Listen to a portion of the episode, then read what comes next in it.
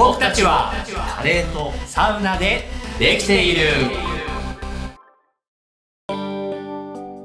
スパイスさんですレトルトさんです。新生活、ワクワクするね。整ってこ4月からさ、こう新生活が始まろうとしててさ、今。早いねいや、そうなのよ。で、今だから、こう、まあ、また今度ゆっくり話そうと思ってるけど、うん4月にちょっとまた学生になろうかなみたいな話って、ああやってたうんねそうそう、あって、いろいろ忙しくなりそうだから、まあ、今2月、3月のこの間ぐらいで、うん。あのーなるべくこう、今までやってきたことをちょっと整えようかなっていうところと、整わないといそうそうそうそう。あんたあれだよ。うん。整えなきゃいけないの一個忘れてるよ。なんだっけ？あんた自分で言ったんだから一人喋りの回やりな。ちょっと俺そろそろやらないとマジで嘘つきなんじゃないかっていう気がしちゃうから。嘘つきやろうね。うん。一人喋りも今年はね。なんて言っても今うもう2ヶ月経つから何言ってんの？まだあと 10, 10ヶ月あるんだからさ、大丈夫大丈夫。うん。ああもうこれはやらないなと思っててさ。実は一回やってみて、うん。なんか困っちゃってやめた。すげえ大変だよ。おーやめたんだよね。よろしくって言いたいもんね。そうそう。まあまあいいよ。自己準備してますね。そうそうそう、う。ん。っていうので、うん。今2月3月は、なるべく今までやってきたことをうん。全部やろうと思って、いつも全部やってる人じゃん。もう一回総決や算で。ろうと思ってね、そうそうそう、やってるのよ。で、やっぱね、自分ってね、つくづくブレてるなっていう自分がちょっと感じたなっていうことが。あ悲しい気づきだね。自分ってブレてるな。それこそあの、親父バンドやっててさ、うんで、それのギターやってんの、今。う。ん。で、それをね、ライブやりましょうって、うん。もう4月になったらどうなるかわかんないからっていうんで、この間2月の十何日にライブがあったのよ。えー、そう。ライブハウスでライブハウスで。で、それがね、今回2回目なんだけど、うん。あの、会社の中でバンドやってる人たちが何人かこう集ってきて、うん。で、そこで5組くらいでうん。ライブハウスを借りて、あの、ライブをやろうみたいな。な。るほどね。身内のバンドで集まってやろうってことね。そうそうそうそうそうそう。楽しそうじゃん。うん。なんでね、その、まあ、演奏する曲とかもさ、うん。まあ別に何でもいいわけじゃん。まあまあいいよね。コピーバンドなわけでしょ？コピーバンドでやるから、うん。そう。だからこう、前回、まあ、2回目って言ったから、前回が、結構その、大人なバンドがいっぱいいて、平均年齢でいくと、えーみんな大人でしょ？平均年齢がうん50代中盤ぐらいだよ。大人っつうかもう王子だよ そうそうそうそうそう。完王子だよいや、まあまあな。完全王子だようん。まあまあなこう年齢なわけよ。で前回の曲のチョイスとかも、うん比較的若めだったの。王子なのに？いや、わ我々はまあ言ってもね、平均年齢30代だから、うその中で言うとめちゃくちゃ若いわけよ。んなるほどバンドとしては。その社内バンドの中では若いとそう、5つのバンドの中ではそうそうそう。あ平均年齢をぐっと下げてるんだけど、ちょっとね、若い曲をやると、えってな、何この曲ってー受けが悪いってこと？なるのよ。そうそうそうそう。知らない知らないってなっちゃうんだけど、あそこのバンドのメンバーの人で、もう一人ギターがいるんだけど、やっぱね、やりたい曲やんないと、ーまあ楽しくない面白くないじゃんってなるわけよ。だから今回もそのやりたい曲っていうので、えっ、とね、アドとか、赤い公園、大変そうなバンド選んでるね。ボッチザロック、シーナリンゴ、うん。うんをこうなんか上げてきて、ボーカルさんはめちゃくちゃ歌が上手いから、女性なんだけど、へちょーっとそれをちょっとやろうってなって。でもさすがにこのアド赤い公園、ボッチザロックっていくと、みんなさすがに全く知らないから、そうだね。まずくないってなって、あの、一曲だけ、バービーボーイズなんでだよ。入れたのよ。王子よりも王子じゃんかよ。だからバービーボーイズのデビューが、うん。あの、84年とかだから、あもう本当にね、生まれたとか生まれる前とか、あそういう世代なわけよ。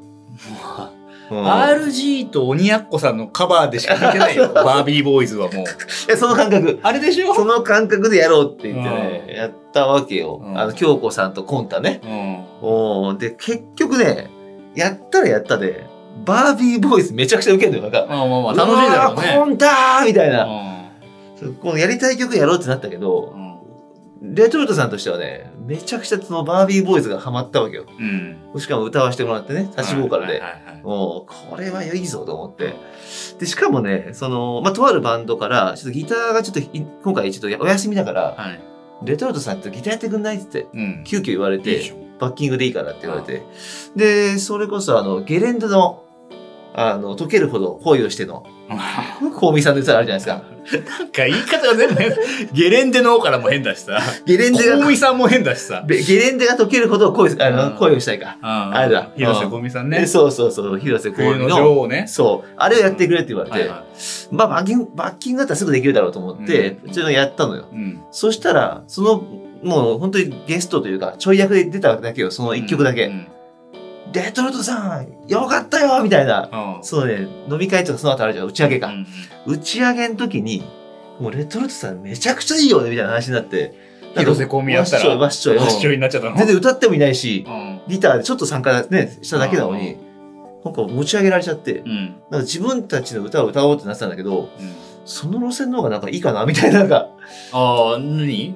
レトルトさんとしては、ちょっとそっちの方でなんかちょっと、出向いていくサポートギタリストとしてやっていこうかなやっていくし、自分とこのバンドも、もうちょっとその曲やりませんか？みたいな、こう、あどっちかっていうと尖ってね、なんかこう、みんなはそんな知らないけど、なんかグルーヴ感とかそのバンドサウンドとして、いい曲をやっていこうって言った方針だったはずなのに、うん。もっと大衆的で、みんなが知ってる方が、受けるし、面白いじゃないですかって言ったの。そしたら、バンドの一人の方が、ブレてんな、お前って言われて、すごい怒られたっていう話があって、えーレトルトさんブレちゃったなーって。でも目的が何かだよね。バンドとして、うんバンドがかっこいいと思うもの、楽しいものをやるっていう考えでいくのか、やっん。ぱライブが盛り上がんないとつまんないよねって考え方でいくのか、そねそれの価値観だよね。だってどっちも正解じゃん。うん。で、バンドのそのもう一人の方は、明らかに自分たちがやりたい曲をもうとにかく突き詰めてやりたい。うん楽しかったよね、私。うんっていうのがあるし、あーまあ、ビークールじゃないけど、まあ、かっこよさって部分はやっぱある。だけど、受けたのは明らかにもう、バービーボーイズだね、やっぱり。受けたいになっちゃっただろ。白かった。まあ確かに。ね、それで変えたいっつったらお前ブレてんなっていや、そうそうそうそうそうそう。お前、受けたいというか、お前モテたいのかみたいな感じになっちゃうもんね。なっちゃう。だレトルトさんブレてるよって、ちょっと怒られてさ、うんえブレるって何悪いの？いいの？ってなんか思ったのがあってさ、それでちょっとあの、うん、ブレちゃって。で、これ、レトルトさんブレるからさ、この春からもブレちゃうブレちゃうんじゃないか。そうそうそうそういや、ブレるだろうね。それこそね、こう、なんだ、一人喋りをやるって言ってまだやってないじゃないか、みたいな。まあまだそれはブレてませんよ。うん準備中ですけど、やってないだけでやっね。てないだけ。準備してるからね。これからやってくるからね。ううん。ブレたーっていうね。でも、俺はブレさせないためのカード1個持ってる。何何それ？俺が、君が大学生になれないように推薦状を提出しなきゃ。いや、それそう、それ待って、待って。スパイスさん以外の、うんあの、書類は全部提出したから。スパイスさんがレトルトさんの、そうね、学校に推薦書を出すっていうミッションがあるんですよ、一つ。そうそうそう。うん。それ出さなきゃも出してよう、いくらか積んでもらわないと。そっか。じゃあもう、あと、ちょっとね、一人喋りはちょっと、うん、そうそう。やんなきゃダメか。そうね。まあ、書きますけど。そうですね。うん。一人喋りで、あの、スパイスさんに対して、うんあの、推薦状書いてくださいっていう会をじゃあ一回、自分をプレゼンする回。お願いします。僕はこういうことをやりたいんでお願いしますっていう回。それも、そいつもブレてるけどね。何のためにお前学校入りたいんだよ、みたいな。うん。そうそうそうそどまあでも、ブレ、まあでも楽しみ、趣味だからう。いね。や、そうなんだよな。やり、その時々でやりたいことやればいいじゃんって思うけどね。その影響がちょっと今、あの、路上ミュージシャン、ミュージックの方にも出てまして、路上でもそのオリジナルソング歌ってるんだけど、はこれオリジナルソングじゃなくて、コピーでもいいんじゃないってい。今更 ?15 年、20年越しに今更やんのコピー。そうそう、手を今今ちょっと思い始めてしまってるねレトルトさんがいるっていうね。いやでもライブを楽しんでるね楽しんでる。うんうん。音楽いいね。音楽ね。おライブの、ライブの話行きましょうか、じゃあ。スパイスさんもはいはいはい。あの、ずっと、推しのね、ライブが2月にあるのを目標というか楽しみに、スパイスさんも生きてきたんですけそのど、話、おチケットが取れなかったんですよ。あの、東京ドームの話ですか？はい。オードリーさんの東京ドーム、あれめちゃくちゃ話題になってるね。オールナイトニッポンのおスペシャルみたいな感じで、オードリーが東京ドームでライブブやるって。うん。チケット速乾ですよ。ね。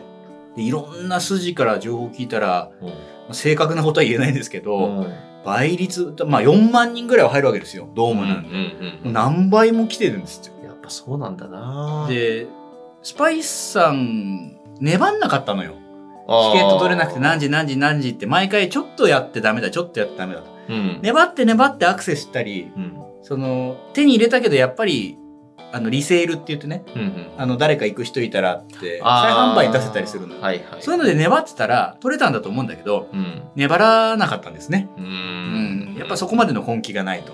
なるほど。うん、推しに対して。そうだね。でも、あれ、延べ16万人だっけ？見てた人でしょ？見てた人。映画館だとか、まあ、スマホとかの配信とか、うん会場に来た人とか、そう、それはすげえことだなと思ったんだけど、でもね、仕事の合間で言われたんですよ。ほあ、オードリー好きだから行くの今度。う。うんうんいやー、チケット取れてないんですよ。って言うと、大体の人が、うん。うん。いやいや、スパイスさんなんか、うん。コネ使えばいけたんじゃないの？って 言われるの。なるほど。自分が好きなもとに誠実にいたいっていうのあるじゃない。あー、なるほど。うん。なるほど。なんか向き合合いとして。うんうんうんだからそういうなんかこう、いや、なんとかさん、これ取れないですかみたいな感じで取るっていうのは、ちょっと違うなと思って。うん。まあね、ルール通りにちゃんときっちりとや。やりたい。そファンのこうプライドとして。レトルトさんある？じゃあ、そのチケットを取るために頑張ったことと。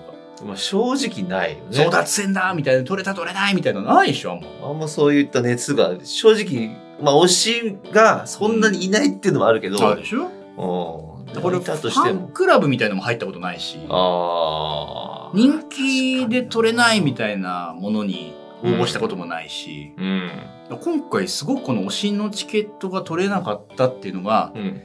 いい経験になったなというか、エンタメをなりわいとしてる身としてか。ね。うん、うん、うん、うん。ただまあ、グッズとかはごっそり買ってるんですよ。ああ、そうね。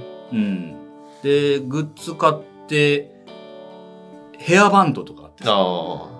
毎日顔洗うときしてたり、はい、はい、はいはい。カラフルなやつね。そう、ラスタカラーの。うん、うん、ジムに T シャツ着てったり、うん。はい、はい。トートバッグもオードリーのトートバッグで着てたり。えその勉強になったっていうのは、あの、もっと行くべきか、もっとやるべきだって思ったのか、そされ、それさっきのレトルトさんの話と一緒。推しがいるとこういう感じか、みたいな。推しというもののためにチケットを取ろうとか、はい、はい、はい。推し、のグッズを身につけようと。うん、うん。ほぼほぼない概念だったから自分。なるほど、そうだね。うん。あ、私がやってるエンタメで、うん。その作り上げたエンタメを推してくれる皆さんの気持ちが、少しなるほど、なるほど。想像もできるしわかるよ、それ。うんでも、よりリアルに感じたよ。まあ、自分自身がね、うん。その、どこにこう行くっていうかね、感じることによって、まあそうか、そう確かに自分がなかったもんな。絶対だって、それこそ大人気のラーメン屋さんとかう、ん。並んでると行かないもん。あ、並んでるだけで。うん。また今度にしようって、別になくなんないしな、みたいな。そうね。まあ、根気の度合いってみんな違うよね。好きなものに対して。好きだからって、じゃあ根気がなきゃ好きじゃないのかっていうのも違うしね。ああ、確かに好きだもんな。そう。これ、僕のうん。会社のチームの中に、うん。自分の部下ですね、うん形で言うと。んに、二人リトルトゥースがいるんですよ。おー、あのオードリーのファン、リトルトゥースというんですけど、ラジオファンの人ね。で、その二人はうん。チケット取れてるんですよ。へえ。で、まあ一人は結構過酷な仕事が詰まってたんだけど、おそのライブがあるから頑張れるっていう感じで言っててうん。う、ん。まあもう一人も柄になく、うん。当日に自分の写真とか送ってきたんだよ。しかも、トゥースしてる。あららららららら。まあでもいいね。ちゃんとのめり込んで。そう。自撮りの写真とかさ、うん。自分しか写ってない写真をさ、うん。上司に送るってさ、よっぽど嬉しいんだろうなって思うよね。そうだね。うん。確かに、確かにな。で、なんだったらさ、うんまあみんな言ってんだなーなんて思ってたらさ、おうあのうちのちーちゃんはさ、後楽園は後楽園なんだけどさ、うん。後楽園ホールにプロレス見に行ってんのよ、その日。あ、はいはいはい。みんな東京ドームとかの近くに集結してんなと思ってさ、はいはいはいはい。なんか LINE 来て、うんスパイスさんがしてるのと同じヘアバンドしてる人いっぱいいるよみたいなさ、さ 連絡が来てさ、なんかやっぱいいなみんな集合しててと思って、まあ、ギリギリで配信チケットを買ったのよ。ああ、そうだ。そうそう、スマホとかで見れる配信だったら、もちろん制限もないから、うん。まあ、買って、まあ、ここまで来るとねうん、ポジティブにひねくれたところも含めて、うん。いやいや、結局画面越しが一番近くで見れんだから。ひねくれてるね。みんな遠いでしょ？だって。はいはい。どうも行ったって、米粒みたいなもんでしょ？俺すごい近くで若林と春日見てっから。はいはいはいはい。ひねくれたポジティブさで言い聞かせて、うん配信チケットを買ったわけですよ。ああ、それ見たんだよ。うんうんで、それ見てたらさ、もう入場からね、うん。若林さんが、うん。こう、現れてさ、うん。しゃがみ込むの一回。あそしたら地面からさ、うん。自転車が上がってくる。ええ。その自転車って、うんこの東京ドームを成功させるためのうん体力作りとして、俺自転車移動するわってなって、はあ。その自転車にまずまたがって、うん。外周をブワーって走るわけですよ。でファンの近くを一回に走っていって、で、あー、ノーチャリだってなるわけですよ。はいはいはいはいはい。で、そうすると、今度は画面に、うん、春日が、あの、野球のさ、メジャーリーグ、うん。あ石橋貴明さんとかが以はいはい前出てた。ヤンヤンキースね。そう、あれを模した、完全にパロった、はいはいはい。そのバックヤードのロッカーから出てくるみたいなはあはあはあシーンが出てき。て、で、その春日がですよ、うん。髪の毛がサラサラ。ああ、最近よくその姿出てるよね。なぜならば、おそりゃそうだと思った。その東京ドームの中央にうんラジオブースが作られているセットなんですね。で、普段春日ってラジオの時って、うん。なんかジャージに T シャツにうん。もうサラサラのオフ春日なんですよ。あはいこれはオールナイトニッポンのイベントで、いつもラジオで聞いているあの風景が生で見れるっていうことなんだなっていう始まりにみんな気づくわけですよ。なるほど。うわ、痺れると思って。そうだね。で、集まって喋ってさ、おじゃあそれでやっていきましょう。踊りのオールナイトニッポンっつったら、はいギタースイートサンバテレってって流れてきて、はいはいはいはい。うわ、これはと思ってうん。これ両方勇気いるよね。うん東京ドームでいつものラジオをやりましょうっていうのも勇気がいるしさ、はい。まあやる側からしたら、本当にこれ喋ってるだけでうん4万人楽しめるの？みたいうな。ん。でも、いつもの光景があるから、うんファンももちろんテンション上がって、うわー、痺れるわーなんてトークで勝負していくの。うん。で、それやっていくとさ、トークも軽快なわけよね。うん。もう、こんな4万人も東京ドームにね、トークだけで集めたのは、調べてみたらさ、うん。ローマ帝国のなんか王様みたいのと、うん。あと、大川隆法だって、つって。だから、オードリーももはや、信仰だなと。宗教の。う。ん。信仰者が集まってるみたいなもんだな、はいみたいなのまた笑ったりとかしながらさ。で、どっから来たの？なんつって問い上げたらさ、ロスから見に来たっつって。ええ、いいのこれ？東京ドームで、大谷翔平じゃないんだよ。WBC の大谷翔平を見に来たのはわかるけー。ど、おオードリー見に来たってうん、大丈夫ロスから？みたいな。って言うとすかさず、おまあね、笑いの160キロが出るかもしれないんで、みたいな感じになって、お前バカにすんなよみたいな感じで、またツッコミが入ったりして、はいはいまあなかなか面白いなと。はあ、これね、やっぱリトルトゥースのためのね。ためので、本当お祭りですよ。で、これ、CM がラジオだとあるでしょ。だけど、それと同じような感じで CM と模して、ちょっとセットチェンジをしながらとかやるときに CM 中はお出てくるのはキサラ芸人ね。モノマネあうん。で、最初に出てきたのは、ビトたけしさん。ーはいはいはい、はい。えー次に、ニッチロー。日露そうね。そして、タイガさん。はいはい。どんどんそういうキサラ芸人が出てきて、うんまあ、セットチェンジをしたり。で、途中からは、いろいろプロレスやったりとか。うん。フワちゃんとフワちゃんね。はいはい。うんあれはなんでプロレスやってたかっていうと、以前、まあ、クミさんっていうのが春日の奥さんなんだけど、味玉なんか嗜好品だと。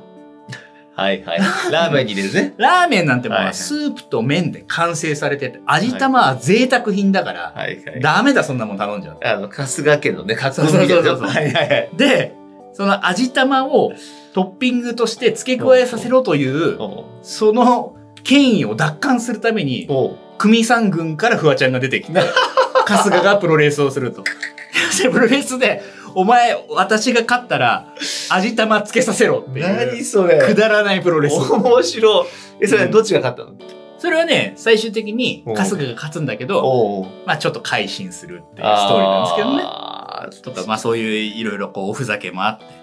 で、後半はびっくり星野源さん登場と。若林さんと、ねまあ若林さんラップしながら曲やはいってみたいなのもあって、いや、ほんとね、もうラちょっと愛が溢れつつ喋ったんで置いてけぼりかもしれないですけど、うんラジオがライブで見れるみたいなのもすごいし、最初言った通りライブでラジオを見せちゃう、成立しちゃうってのもすごいし、うんまあほんとね、推しの気持ちがすげえわかるなっていう、うん最高の、最高にトゥースな日だったっていう。うんああそうだねスパイスさんそれをスタバのうん一席でニコニコしながら、多分声が漏れた時もあったでしょうね。はいはいはい見てましたよと。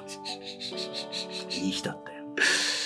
そうだよね。やっぱこう好きであればあるほどね、そういうのをお返ししていくっていうことで、またさらにファンになっていくからね。このイベントはなんかもう伝説作ったよねっていう結構コメントしてる人多いけど、だから振り返れるあの日があるっていうのは大事だよね。ああ。何にしても。そうだよね。毎週毎週ラジオが流れていく中でもちろん思い出の日はあるんだけど、うん、やっぱりその中でも東京ドームだよね、やっぱりとかって言える日があるっていうのは、ファンにとってかけがえないし、うん、もうその余韻でさ、次の日会社行ってうん。さ、ももうその後輩たちが行ってきましたよ、最高でしたね。う、うん。俺配信で見てたからさ、つってうんやってたんだけどさ、まあちょうど日曜日ライブで月曜日、自分のチームの会議があって、うん。まあ各担当者から一つずつ、まあその時のトピックスとか聞いていくわけですよ、一人一人ね。そのリトルトゥースの後輩を、うん。なんか会議の流れで偶然飛ばしちゃったんだよね。資料の順番でさ、あ、じゃあ次誰、はいはい次誰ってやつんだけど、スンって飛ばしちゃったの。うん、うん。したら、あ、スパイスさん、なんか、あれですか？チケット取れなくて当てつけですか？って言われて、飛ばされてるんですけどって後輩に突っ込まれて、はいはいはいはい。いい突っ込みと思って。このコンプラの時代でさ、うん後輩が先輩で会議の中で突っ込むなんてなかなかさ、されなくなってきた中で、確かに。いや、オードリーを通じてね、うん。ツッコミまで入れてもらえるんだと。ありがたいありがとう、オードリー。ありがとう、リトルトゥースっていうことで、一同爆笑。なるほどな。やっぱそういうつながりってやっぱいいよな。やっぱいいそういった意味でいくとさ、なんかその、まあ、後輩が好きなアイドルとかさ、うんこれ好きなんですよとかあれ好きなんですよっていうのを一回追いかけてみてみると、うん話が盛り上がったりはするよね。まあ、入り込んでみるとねうん、意外な気づきがあったりとか良さがあったりとかさ、そうそうまだ開けてない扉を開くみたいなところはあると思うから、うん。もうぜひ皆さんもそういうのね、うんうんうん。あの、扉開いてみてもいいんじゃないでしょうかっていういいよね。親父バンドやってみてもいいんじゃないでしょうかねそうそうそうそうそう。そういう目線でいくとね、もうやっぱりこう、みんなが盛り上がる曲もいいな、なんてね。うん あるけどね、もしかするとこれでね、あの曲私大好きなんです、みたいなね、人がこうスッと来たら、まあそれはそれでいいけどね。いいんだろうな。みんながわーがいいのかさ、うん。一部がもう熱烈に、うわー来たーって思うのかっていうのはあるじゃん。いや、でもそうだね。浅く刺さればいいのか、うんうん深くいぶち刺したいのかっていうのもあるや、それ言うと確かに、ぼっちだロックやって、うん。あの、一人のお母様がこう、ファーッと来てう、ん。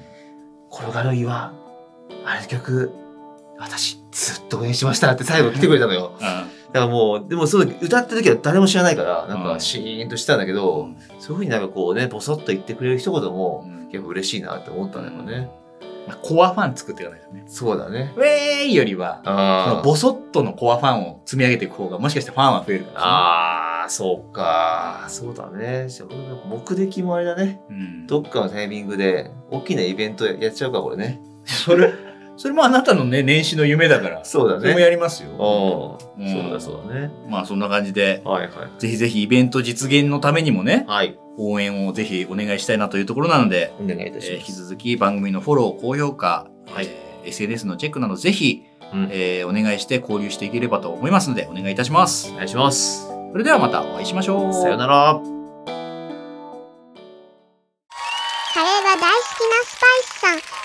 お話聞かせてください。本日紹介するのは東京三田駅から徒歩5分くらいのところにあるコロンブス。サラサラルーのコロンブスカレー。とろみのある欧風カレー。大きく2種類に分かれています。